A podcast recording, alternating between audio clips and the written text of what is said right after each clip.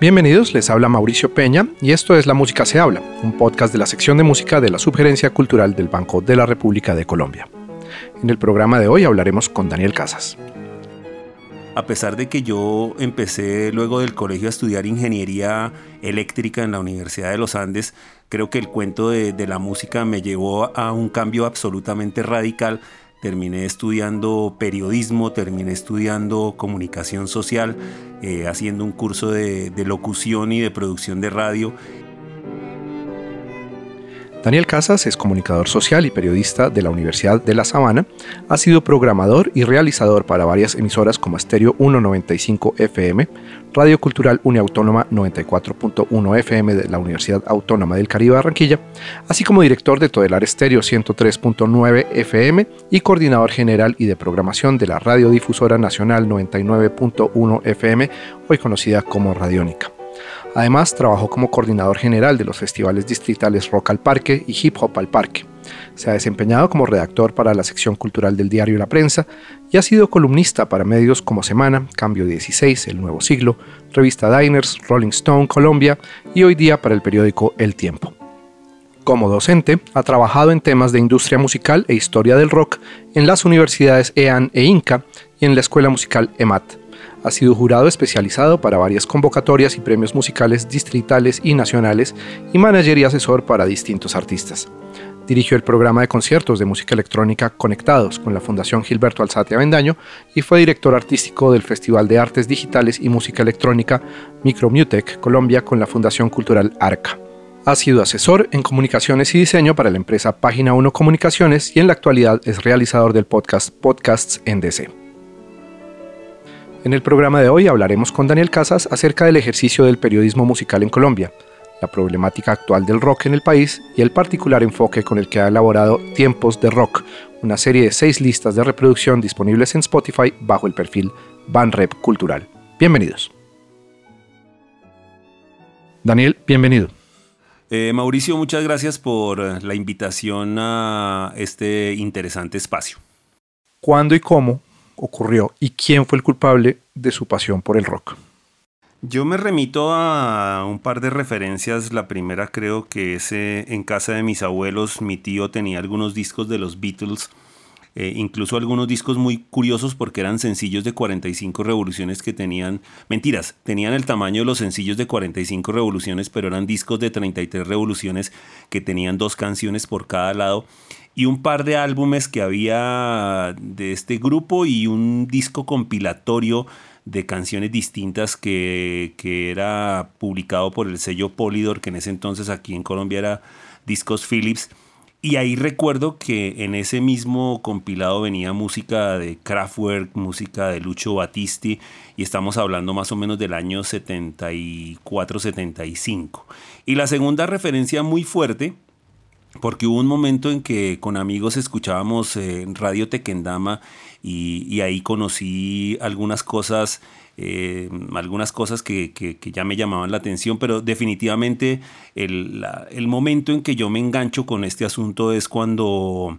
cuando ocurre todo el fenómeno de Saturday Night Fever con la música de los Bee Gees y que yo me vuelvo un fanático de Manolo Belloni de escuchar todas esas cosas que él contaba en sus programas y que en verdad resultaron como, como ese, ese trampolín para que yo me lanzara al agua de, lo que es todo este cuento del rock.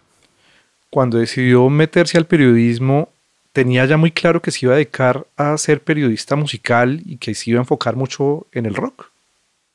Pues Mauro, hay un momento interesante y es que cuando yo estaba en el colegio, digamos más o menos tercero, cuarto de bachillerato y, en el salón de clases había una cartelera cultural, yo escribía reseñas de discos y escribía reseñas de discos un poco, un poco siguiendo lo que yo eh, leía de Manolo Belón en el periódico El Tiempo, donde él tenía como una columna de reseñas de discos y yo hacía eso mismo. Eh, recuerdo Así muy vagamente recuerdo haber escrito una reseña, por ejemplo, del álbum Equinox de Jean-Michel Jarre, que era como el segundo disco que publicaba este músico francés dentro de esa onda electrónica.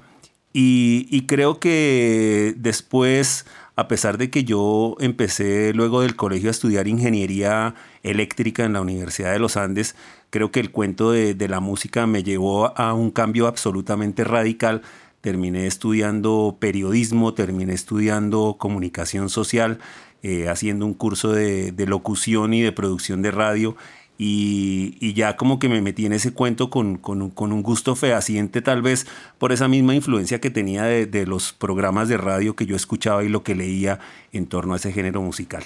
Cuando yo me aficioné un poco a esto, la bibliografía que existía era muy poca y, en nuestro país era como difícil conseguir información. Entonces básicamente a lo que yo tenía acceso era a lo que escuchaba uno en los programas de radio, a lo que contaba Manolo Belón, a lo que uno leía en los periódicos. Y posteriormente me hice a unos libros de historia del rock que escribió un, un periodista, o más bien un escritor español llamado Jordi Serra y Fabra, que luego tuve la ocasión de conocerlo y que era un personaje muy divertido y que tenía cuatro libros que, en los que partía la historia del rock contada de una manera muy singular. Y luego ya tuve la oportunidad de descubrir, por ejemplo, que en la biblioteca de la, del Colombo Americano eh, tenían las revistas Rolling Stone y yo pues me volví un asiduo, eh, un asiduo de, de, la biblioteca para ir a chismosear y a sacar datos de esa, de esa revista. Obviamente hoy, hoy día tenemos unos recursos bastante singulares. Uno de ellos es Internet, donde uno puede encontrar de todo. Pero el mundo y el país en particular hace varios años, pues no, no estaba tan conectado, la información llegaba más tarde. ¿Cómo se mantenían al tanto de lo que estaba pasando eh, cuando, cuando empezó su carrera? Pues es que básicamente, por lo que yo recuerdo, eh, personajes como Manolo Belón tenían como primer eh, punto de referencia lo que, lo que venía en la revista Billboard, que era como ese organismo institucional de lo que acontecía en el mundo discográfico en los Estados Unidos. Y creo que ahí estaba como el primer punto de referencia. El segundo que se tenía en esa época definitivamente era el de las compañías discográficas que recibían la información de los lanzamientos y los discos y, los cassettes en que venían, por ejemplo, algunos eh, adelantos de lo que iba a ser la música. Y creo que la gente que en esa época trabajaba en los medios, su forma de hacerse a toda esa información era a través de, de ese par de canales, que eran en esencia lo que se tenía a la mano. Los medios en Colombia han cambiado muchísimo en los últimos 20, 30 años, han desaparecido revistas, se han consolidado también grupos económicos con sus propios medios. Lo que antes eran cuatro emisoras de distintas eh, empresas, ahora son cuatro emisoras de una sola empresa, pero con distintos géneros musicales.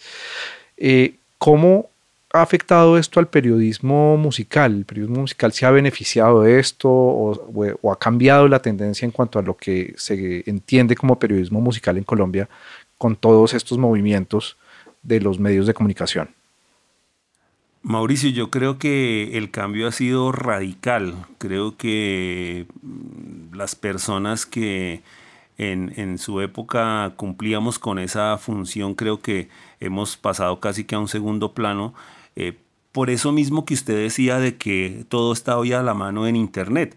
Aunque, aunque digamos que uno tiene como una serie de, conocimientos básicos que un muchacho que se dedique hoy día a esto no lo va a tener, a pesar de que está todo en Internet. Pero creo que, pero creo que sí ha cambiado y ha cambiado radicalmente. Eh, siento que la inmediatez que nos regaló el Internet a partir de los años 90 convirtió a los medios en, un, en un, digamos, en, una herramienta absolutamente diferente en cuanto a la función periodística a la que teníamos hace 20 años en donde una persona como yo eh, cumplía con, mayor cabalidad esa función comunicativa y esa función instructiva y de esa función de, referencia a lo que acontecía en el entorno musical. ¿Estamos dejando de hacer algo hoy día a nivel de, periodismo musical en Colombia? O sea, ¿hay, ¿hay, alguna brecha, algún faltante, algo que realmente se haya perdido en, ese, en esa transición? Yo a veces siento que sí. Yo a veces siento, por ejemplo, en torno a lo que es la música rock y pop, siento que en el caso de la radio es más eh, el, carácter de entretenimiento, de, transmitir canciones, de poner artistas eh, porque están de moda o hacer que los artistas se vuelvan una moda, más allá de lo que está en el trasfondo y de toda esa información y los referentes históricos y, como las referencias de lo que está aconteciendo, eh, yo estoy seguro que, es muy difícil encontrar un periodista hoy día que, tenga experiencia en cuanto al reggaetón, eh, leyéndolo desde ese punto de vista que lo leí, que leíamos nosotros antes, los, los periodistas que existíamos en este campo, en torno al pop y el rock creo que es muy difícil porque se vive hoy más de la inmediatez y de lo, de lo que es el éxito, de lo que se consume de inmediato. A, ese trasfondo que, al que se le daba alguna importancia hace algún tiempo. Otra, otra faceta de, su paso por la radio es el de, el de haber sido programador y, de haber estado en diferentes emisoras eh, haciendo su, su, parrilla de programación. ¿Cómo ha sido esa evolución y esa tensión que hay entre, entre programador y la empresa sombrilla o el canal que se usa para programar?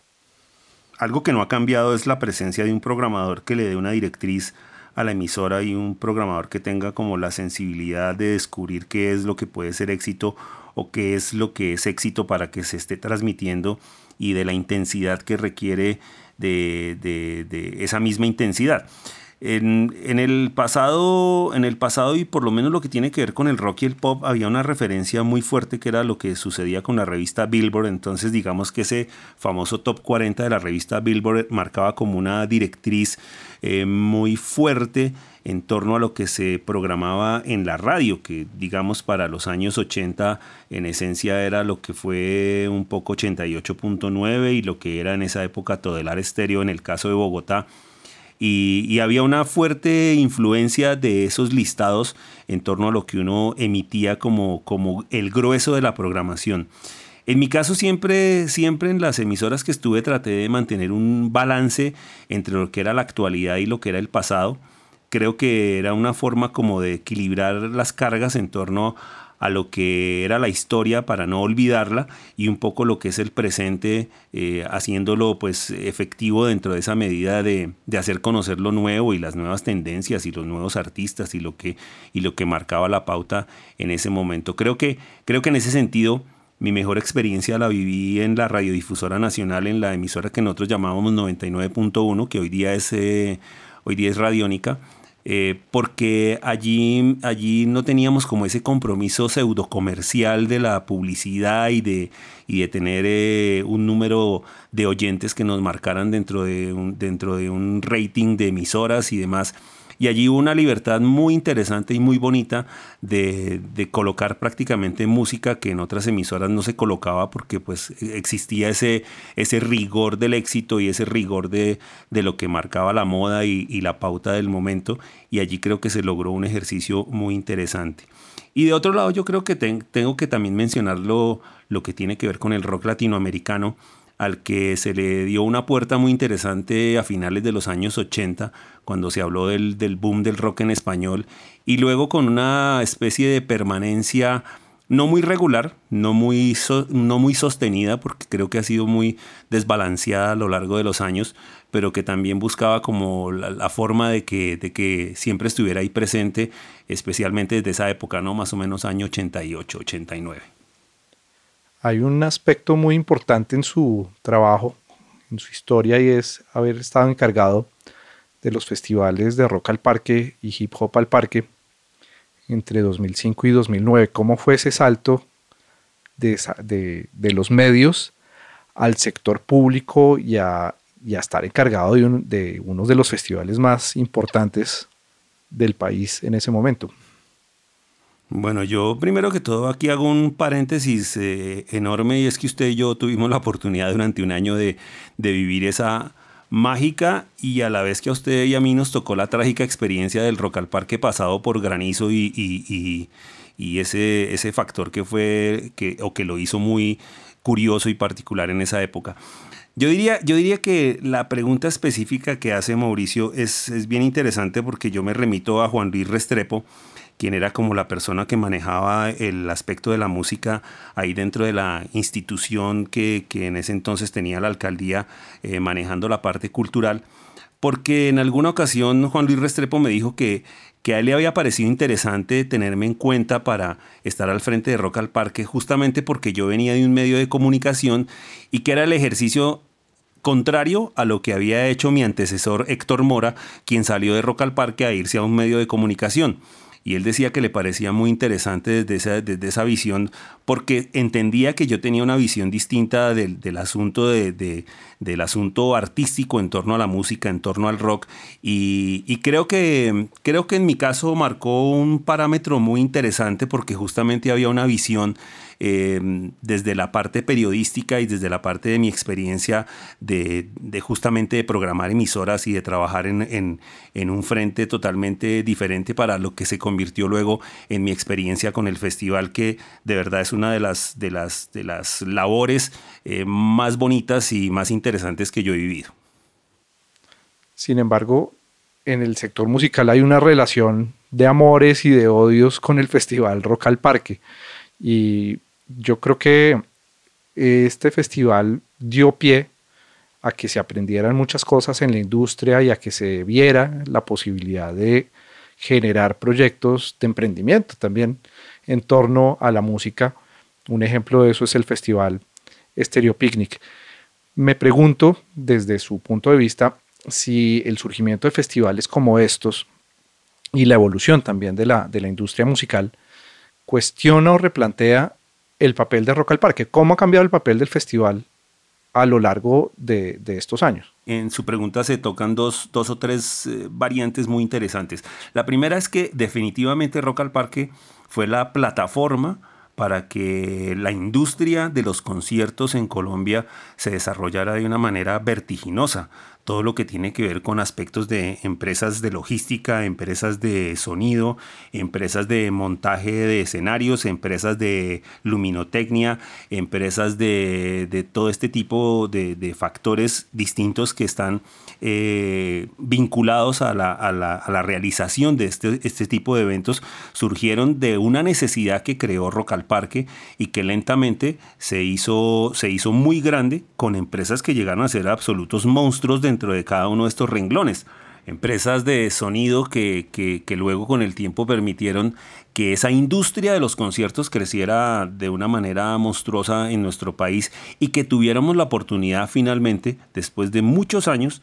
de tener a los artistas más grandes del mundo en, en nuestros escenarios. Creo que eso, eh, eso sin duda Rock al Parque lo, lo logró de una manera eh, muy importante y muy influyente. En lo otro, lo que tiene que ver con el festival en sí, creo que yo siempre he tenido una posición eh, que puede ser criticada pues porque yo estuve allá adentro, entonces dicen, ah, claro, es que como el tipo ya no está, entonces no le parece que todo lo que se haga sea bueno o sea malo. Yo siento que el festival se anquilosó, de alguna manera, no sé si la palabra existe, pero es que se quedó en una, en una propuesta,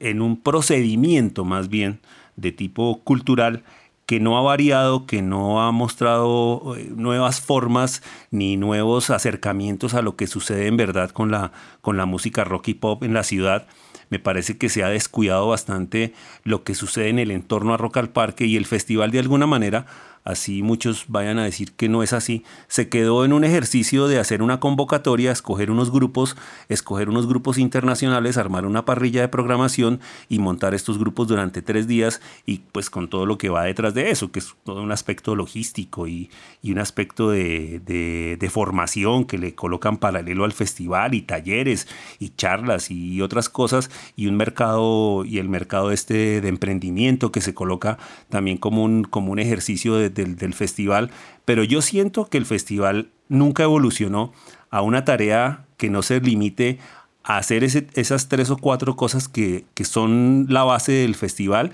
y que yo siempre desde esa época que estuve en el festival consideré que el festival Rock al Parque debía ser un ejercicio de todo un año en donde se tenga en cuenta la actividad de la música rock y pop en las localidades de lo que acontece en algunos festivales menores a nivel, a nivel distrital que, en la época en que yo estaba había por lo menos nueve festivales que se hacían en, en las localidades y eso eh, de alguna manera desapareció y me parece que ese entorno se perdió de una manera, de una manera radical porque no, porque no existe ese ejercicio en donde, en donde de verdad se trabaje en torno a lo que sucede con los jóvenes y su afición y su gusto por el rock.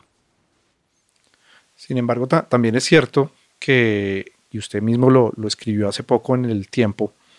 que la industria musical en Colombia para el rock, pues como que nunca, nunca despegó. y, no solo nunca despegó, sino que además no le dieron tiempo de despegar y, ya, y, después llegó Internet y, explotó la industria musical en el, en el mundo entero. Entonces, no sé también viéndolo desde ese, desde ese otro lado, eh, si, es, si es pedirle mucho a un festival eh, y a unos procesos distritales, echarse al hombro una industria que en nuestro país siempre ha tenido, la ha tenido difícil. Pero yo creo, yo creo, Mauricio, que no es echarse al hombro la industria, porque es que la industria musical tiene eh, varios frentes y el frente que llaman industria como tal es el que uno piensa, el que ya tiene que ver con la grabación y distribución de esa música en, cualquier formato que, que uno piense hoy día, bien sea digital o bien sea físico, pero yo sí creo que el aspecto previo a esas etapas eh, es el que se ha descuidado. Pongo un ejemplo cualquiera se presentan 210 bandas a, la convocatoria de Rock al Parque. Clasifican 25 grupos y resulta que esos 25 grupos son los que premian no solo con su participación en el festival, sino son los únicos que tienen derecho a ir a los talleres, a las conferencias, a las charlas, al encuentro con un productor, con un ingeniero, con un músico cuando ese ejercicio debía hacerse es con los que no pasan al festival, porque si, si, si, trabajamos dentro de una lógica, los que no pasan es porque tienen falencias que deben superar y a esos es que se debería apostar con ese tipo de actividades de formación para que esos muchachos que porque su propuesta es muy débil o porque le falta carácter musical o porque le falta eh, cualquier, cualquier elemento de los que componen una propuesta musical es débil, y por, esa, y por esa razón no clasificaron al festival. Ese es un solo ejemplo de los muchos que yo podría poner de, de cómo el festival falla en esa perspectiva.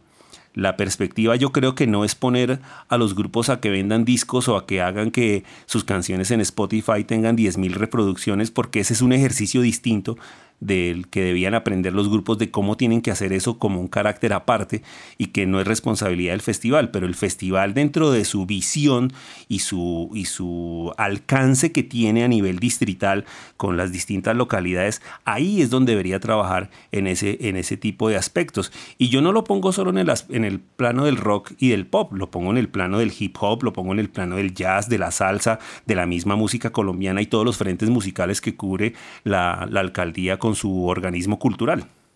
¿Cuál fue el concierto o cuál es el concierto más recordado de su paso por Rock al Parque? Uy, Mauricio, sin duda que el primero cuando tuvimos la oportunidad de presentar al grupo Apocalíptica. Creo que ese fue un momento vibrante y un momento de mil sensaciones, eh, no solo para quienes estábamos detrás de la organización del festival, sino para el público que tuvo la maravillosa oportunidad de presenciar a este grupo. Pero eso es, eso es muy loco porque el, grupo Apocalíptica, los instrumentos son violonchelos. Entonces, ¿cómo se explica eso? Claro, claro, había, había, había anécdotas que contaba la gente de la Orquesta Filarmónica de Bogotá, porque eh, yo no sé si Mauricio recuerda, en ese festival tuvimos la oportunidad de abrir el festival con Kraken Sinfónico. Entonces muchos músicos de la Filarmónica se quedaron en el parque ese día por ahí a, mirar y, a, pues a estar ahí presentes y, de pronto ver algunas propuestas y demás. Y hay gente que contaba, gente de la filarmónica, que algunos de los músicos que tocan violonchelo no solo estaban estupefactos, sino que muchos casi que lloraban de ver las posibilidades que tenía ese grupo con relación a un instrumento que se consideraba para ellos como sagrado. Entonces creo que ese fue un ejercicio muy interesante y de hecho sí es muy, es muy curioso que, un grupo cuya esencia parte del empleo de, un instrumento muy clásico dentro de una postura rock haya sido por lo menos desde mi perspectiva, mi, mi, mi más vibrante y mi más emocionante experiencia en Rock al Parque. ¿Qué fue lo más difícil de, de trabajar en el festival? Pues Mauricio, hay, hay varias dificultades. La primera es que eh, siempre se trabajó con presupuestos muy apretados. Uno hubiera querido tener cosas más interesantes en el festival y ser, y ser mucho más amplio, ni siquiera en la posibilidad de tener artistas internacionales de primera línea, sino en la posibilidad de hacer algunas de esas cosas que, que, en muchas ocasiones propuse y que nunca, y nunca, y que nunca tuvieron alcance. Sobre todo eso de trabajar con los festivales locales y de tratar de, de darle una dimensión distinta al panorama de, de la música en el distrito. Pero yo creo que hay algunos aspectos que la gente no conoce y es que, por ejemplo, uno al frente del festival se gana muchos enemigos gratuitos. Eh, muchos músicos que creen que el que está al frente eh, en la coordinación o dirección del festival es el que decide qué grupos son los que clasifican y cuáles no. Eh, y creo que también la dificultad grande era, era mm, que podría decir yo, no sé, como, como, como que todo siempre fue muy a la carrera, como que uno hubo festivales que me acuerdo que prácticamente los montamos en dos meses y eso es un tiempo récord de verdad para poder hacer un festival de la, de, la talla y del tamaño de, Rock al Parque. Uno de esos fue el de la, el de la granizada, además. Uy, es que esa experiencia, Mauricio, y, y yo creo que yo creo que en su corto paso por Rock al Parque usted, usted la vivió y de pronto y de pronto usted que no era mucho de ese mundo, yo creo que usted sentía que estaba metido en, en, en, una especie de apocalipsis porque, porque fue impresionante, impresionante. Yo creo que esa experiencia no, esa experiencia debía contarse, esa, esa experiencia da para un pequeño libro, para, para, no sé, para un documental o alguna cosa así. Pues resumámosla para beneficio de quienes nos escuchan. Yo creo que eso fue el Rock al Parque del año 2007, ¿sería? Creo que sí. Mm, bueno. Sí, fue 2007. Nosotros, nosotros, eh, el festival ya montado, el festival arrancó, arrancó con eh, las primeras bandas, tanto en el escenario principal como en el segundo escenario, y cuando arrancaron las respectivas segundas bandas en cada escenario, se vino un aguacero que se convirtió en una granizada que históricamente era la peor que tenía Bogotá en su historia como en 30 años, y todo lo que fue el sector del, Parque Simón Bolívar, donde se realiza Rock al Parque, eh, parecía, parecía una ciudad europea en pleno, en pleno invierno, en pleno diciembre, y todo colapsó colapsó de una manera impresionante, el granizo rompió las carpas de los escenarios, el granizo hizo que todo el equipo de luces se mojara, que amplificadores se mojaran, que, se, que, que el escenario se, se, se inundara. El escenario 2, que está ubicado sobre un potrero, no como el escenario principal que está eh, sobre la plaza de eventos del Parque Simón Bolívar, eh, quedó prácticamente eh, inundado de granizo, de manera que cuando eso se derritió se convirtió prácticamente en una laguna. Y, nosotros desde la parte de la organización tuvimos que que enfrentarnos a una situación de improvisación increíble y era el hecho de que qué íbamos a hacer con la programación, qué íbamos a hacer con los grupos, qué íbamos a hacer eh, si iba a haber o no iba a haber festival. Recuerdo que, recuerdo que yo no estaba en el parque cuando esto aconteció y yo llegué tal vez una hora, una hora y media después. Eh, y la situación era absolutamente caótica. La gente de producción prácticamente en estado de hipotermia, un par de ellos que, pues, que se pusieron valientemente a tratar de, de salvaguardar lo que más se podía de equipos y demás. Y recuerdo que la situación llevó a que se compraran secadores de pelo para secar las, las fuentes de energía de las, de las luces porque se corría el riesgo de que eso se dañara. Y recuerdo gente con secadores de pelo secando estas los cabezotes de las los cabezotes de las de las luces del sistema de luces. Eh, recuerdo que recuerdo que usted y yo nos fuimos, bueno, nos fuimos para el Hotel Tequendama, yo no sé si Mauricio se acuerda que en mi Renault 9 nos metimos como ocho personas y nos fuimos para el hotel. Y, a, reestructurar todo de una manera muy loca porque pues había artistas internacionales que prácticamente viajaban al otro día y no los, ya no los íbamos a poder tener como otros que terminamos eh, metiéndolos a las malas dentro de una programación totalmente improvisada para el segundo día y, con otra experiencia que recuerdo es yo reuniendo a los grupos locales a decirles que solo podían tocar 15 minutos cada uno porque de otra manera era imposible que fueran a subirse al escenario. Y fue un caos total porque el escenario 2 no nos lo dejaron usar sino hasta el tercer día. Tuvimos que reprogramar el día de metal, que era el primer día y que fue justamente el afectado, para hacerlo ocho días después, es decir, que todo quedó montado en el Simón Bolívar. Nos tocó contratar un grupo adicional para poder, eh, para poder suplir, digamos, como ese, ese faltante que se, que se, había dado del día de metal. Creo que trajimos fue al grupo Brujería, si no estoy mal, en una contratación flash que se hizo con plata que muchos, muchos pusieron prestada para poderlo pagar mientras, mientras el distrito podía sacar el dinero para ello. No sé si usted hizo parte de esa colada que colocó dinero para lo mismo.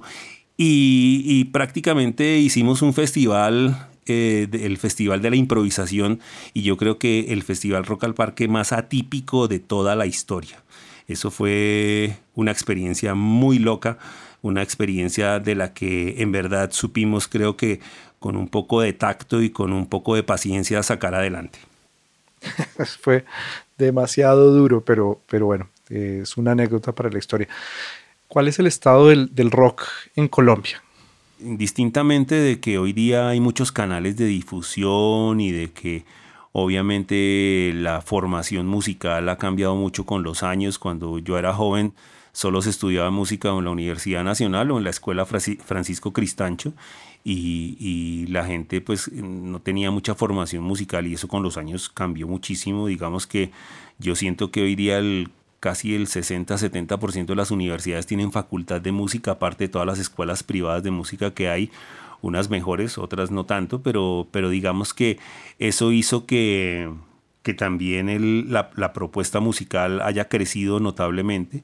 Y, y, eso se demuestra sobre todo en la, en la yo creo que las, las convocatorias de festivales como Rock al Parque o Altavoz en Medellín demuestran que el número de agrupaciones que existen son muy, muy, es muy alta, muy alta. Es muy alta. Eh, al punto que yo desde hace unos buenos años dije que, que el único que hace negocio con el rock en Colombia son las tiendas de instrumentos musicales, porque pues en verdad ellos sí están vendiendo a toda hora cuerdas y accesorios y instrumentos, guitarras, platos, eh, picks Em, distorsionadores y en fin, todo lo que se requiere en el ámbito de la música eh, para ser interpretada y, creo que ese es un renglón de los más fuertes en torno a la música en este país. Pero yo veo que todavía nosotros seguimos en esa dinámica de tratar de sobrevivir haciendo rock. Y, es muy difícil, es muy difícil. Yo en las últimas ocasiones que, que, que di clases en una universidad, cuando le en, en, facultades de música y yo le preguntaba a, los, a los estudiantes, les decía, ¿quiénes de ustedes tienen banda de rock? Y levantaban seis, ocho, levantaban la mano. Yo decía, lo siento mucho por ustedes, porque es que en verdad es muy difícil. Y, e incluso yo diría a Mauricio que hoy día es muy difícil, por ejemplo, yo me pongo a pensar un, un grupo de jazz, qué, qué, qué proyección tiene eh, independiente si es bueno, si es malo, si es maravilloso, si es genial, si son los nuevos Miles Davis o son los Miles Davis colombianos, pero, pero para mí es muy difícil eh, los distintos frentes musicales en este país. Un grupo de hip hop salvo, salvo Chucky Town, que tuvo una dinámica totalmente diferente por eh, varias razones, pero yo siento que es muy difícil eh, vivir de la música en el país en, en, géneros como ese, incluso en géneros más populares como la salsa. Yo digo, la salsa vive de las fiestas, pero de una industria musical que suenen en la radio, que, que tengan una dimensión de vender música en internet, o, o, que suenen o que tengan miles de likes en Spotify o miles de plays en Spotify. Yo siento que es muy difícil ser músico en Colombia y, y es algo contradictorio con algo muy bonito y es el hecho de que haya tanta propuesta musical y tanto músico gracias como a esa apertura que se dio desde hace unos 20 años en cuanto a las facultades de música y a la posibilidad de estudiar música. Hablemos de la lista de reproducción Tiempos de Rock que lo invitamos a, a crear para el Banco de la República y que está disponible en Spotify. Yo creo que cómo, cómo se aproximó a eso, porque ese es un público nuevo y una dinámica quizás eh, novedosa para usted que ha pasado por emisoras, por Rock al Parque. Ahora le toca al público de la Biblioteca Luis Ángel Arango y de los centros culturales del Banco de la República. Mauricio, cuando, cuando me invitaron ustedes a participar de este bonito proyecto y con la intención pues de, de, me imagino que un poco el responsable fue usted pues sabiendo de mi experiencia en torno al rock, em, yo sentí que era una buena oportunidad de, de mostrar el rock dentro de su faceta histórica. Creo que eh, generacionalmente se ha perdido un poco la dimensión de lo que es el rock como música y, que no se entienda rock solamente como la música que se hace con dos guitarras, un bajo, una batería y un, tipo gritando o, o cantando guturalmente.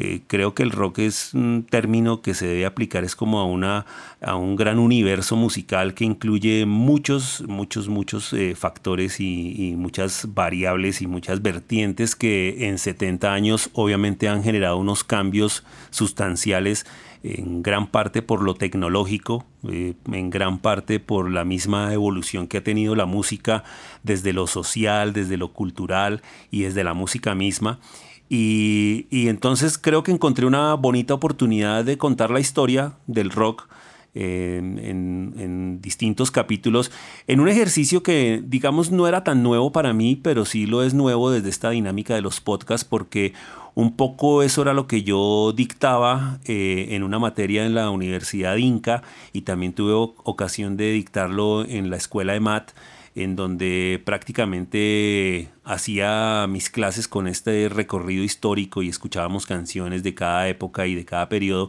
Y un poco fue como llevar eso que yo dictaba en un salón, llevarlo a un podcast y tratar de condensarlo, de resumirlo, de, de, hacerlo lo más, lo más liviano, pero a la vez lo más concreto posible. Y creo que el ejercicio, el ejercicio me ha gustado mucho. Yo, yo suelo yo suelo escucharme eh, y lo he hecho desde siempre cuando pues hacía programas grabados, tenía la oportunidad de escucharme, me gusta escucharme, me gusta autocriticarme, me gusta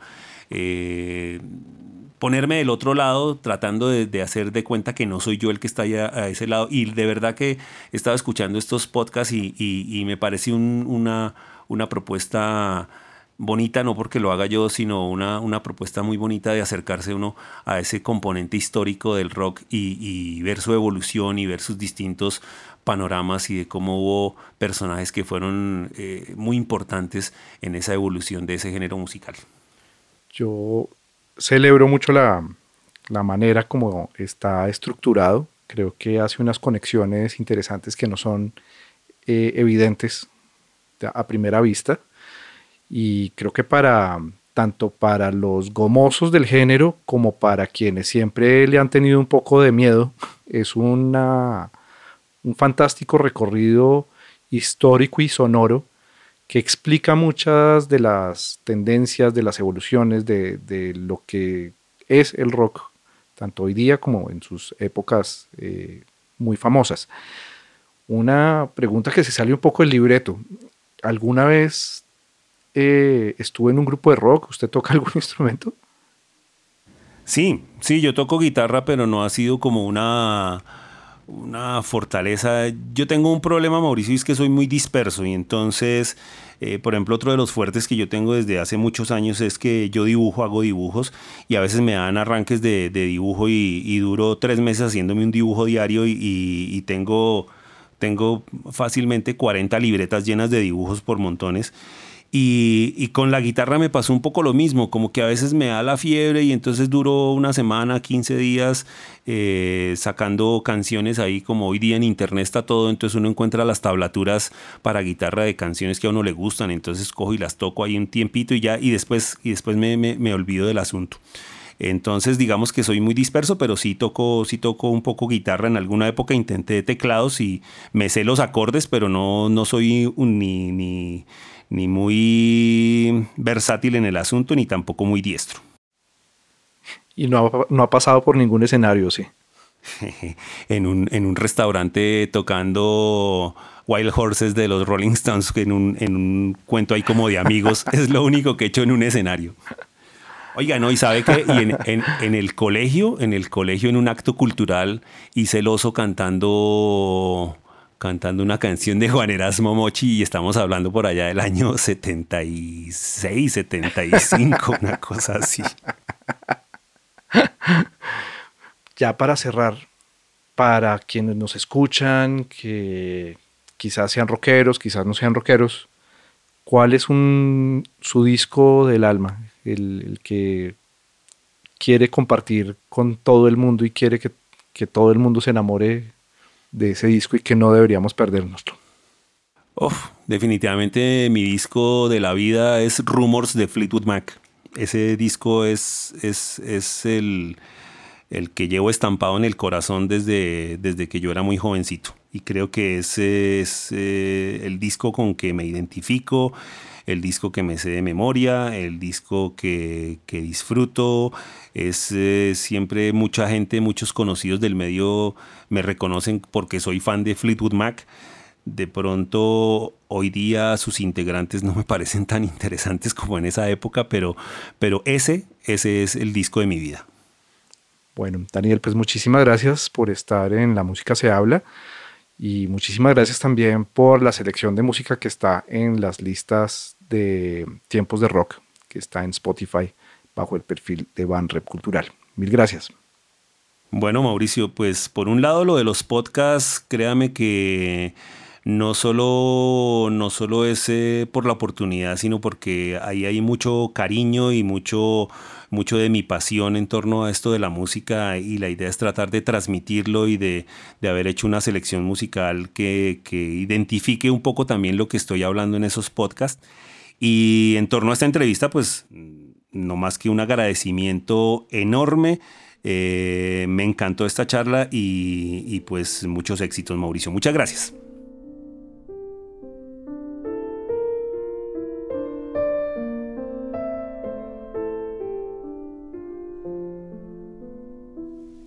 Daniel Casas es el programador y presentador de la lista de reproducción Tiempos de Rock, disponible en Spotify bajo el perfil Banrep Cultural del Banco de la República. La actividad cultural del Banco de la República está en la página web www.banrepcultural.org. Síganos en Facebook como Sala de Conciertos Luis Ángel Arango y en Instagram, Twitter y YouTube como Banrep Cultural. La música se habla es una producción de la sección de música de la Subgerencia Cultural del Banco de la República de Colombia.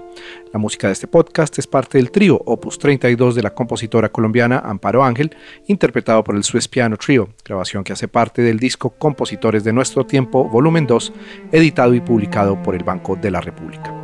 Mi nombre es Mauricio Peña, jefe de la sección de música del Banco de la República. Hasta una próxima ocasión.